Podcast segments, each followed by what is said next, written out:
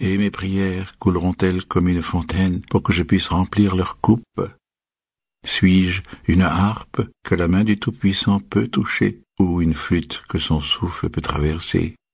Je suis un chercheur de silence, et dans ces silences ai-je trouvé un trésor que je puisse offrir avec assurance? Si ce jour est pour moi celui de la moisson, dans quel champ ai-je semé mon grain, et en quelle saison oublié? Si l'heure est vraiment venue de lever ma lanterne, ce n'est pas ma flamme qui y brûlera. Vide et ténébreuse, je lèverai ma lanterne. Et le gardien de la nuit l'emplira d'huile, et il l'allumera aussi. Ces choses-là, il les dit avec des mots, mais il en garda beaucoup d'autres dans son cœur sans les dire, car même lui ne pouvait mettre en parole son secret le plus profond.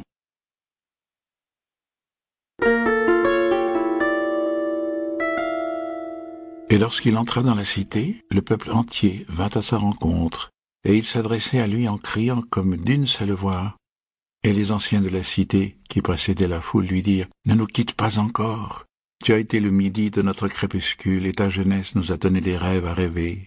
Tu n'es parmi nous ni un étranger ni un hôte, mais notre fils et notre tendrement aimé. Ne souffre pas que nos yeux aient soif dès maintenant de ton visage. Et les prêtres et les prêtresses lui dirent, Ne permets pas aux vagues de la mer de nous séparer maintenant, et que ces années passées parmi nous ne soient qu'un souvenir. Tu t'es promené parmi nous comme un esprit, et ton ombre a été comme une lumière sur mon visage. Nous t'avons beaucoup aimé, mais notre amour a été muet, et il a été voilé de voile. Mais maintenant, il crie vers toi et voudrait se révéler à toi car comme il en a toujours été, c'est seulement à l'heure de la séparation que l'amour connaît sa propre profondeur. Et d'autres vinrent aussi et l'implorèrent, mais il ne leur répondit pas, il baissa seulement la tête, et ceux qui étaient près de lui virent ses larmes tomber sur sa poitrine. Et lui et le peuple, ils se rendirent sur la grande place devant le temple, et là, une femme dont le nom était Almitra sortit du sanctuaire et c'était une prophétesse. Il la regarda avec une infinie tendresse, car elle avait été la première à le rechercher et à croire en lui, alors qu'il était à peine depuis un jour dans leur cité. Et elle le salua, disant, Prophète de Dieu en quête du bien suprême, tu as longtemps cherché au loin ton navire. Et maintenant ton navire est venu, et tu dois partir, il le faut.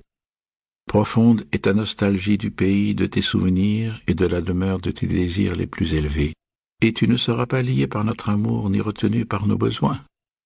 Mais nous te demandons ceci. Parle-nous avant de nous quitter, et offre-nous un peu de ta vérité, et nous l'offrirons à nos enfants, et ils l'offriront à leurs enfants, et elle ne périra pas. Dans ta solitude, tu as contemplé nos journées, et dans tes veilles, tu as prêté l'oreille aux pleurs et aux rires de notre sommeil. À présent, révèle-nous donc à nous-mêmes et dis-nous tout ce qui t'a été montré de ce qui existe entre la naissance et la mort. Et il répondit, Peuple d'Orphalaise, de quoi pourrais-je parler sinon de ce qui encore maintenant se meut dans vos âmes? Alors Almitra dit, Parle-nous de l'amour. Et il leva la tête et posa son regard sur le peuple, et un silence tomba. Et d'une voix puissante il dit, quand l'amour vous fait signe de le suivre, suivez-le, bien que ses chemins soient rudes et escarpés.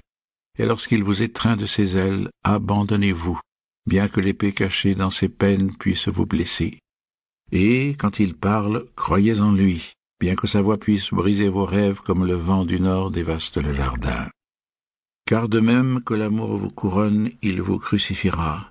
De même que vous lui devez de croître, vous lui devrez d'être élagué de même qu'il s'élève jusqu'à votre hauteur et caresse vos branches les plus délicates qui frémissent au soleil, il descendra jusqu'à vos racines et les secourra là où elles s'accrochent à la terre.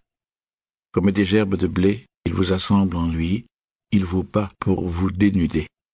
Il vous passe au tamis pour vous libérer de votre balle, et vous passe au moulin jusqu'à vous blanchir, il vous pétrit jusqu'à vous rendre malléable, et alors il vous livre à son feu sacré, afin de faire de vous le pain sacré du festin sacré de Dieu. Toutes ces choses, l'amour les fera en vous, afin que vous puissiez connaître les secrets de votre cœur, et les connaissant devenir une parcelle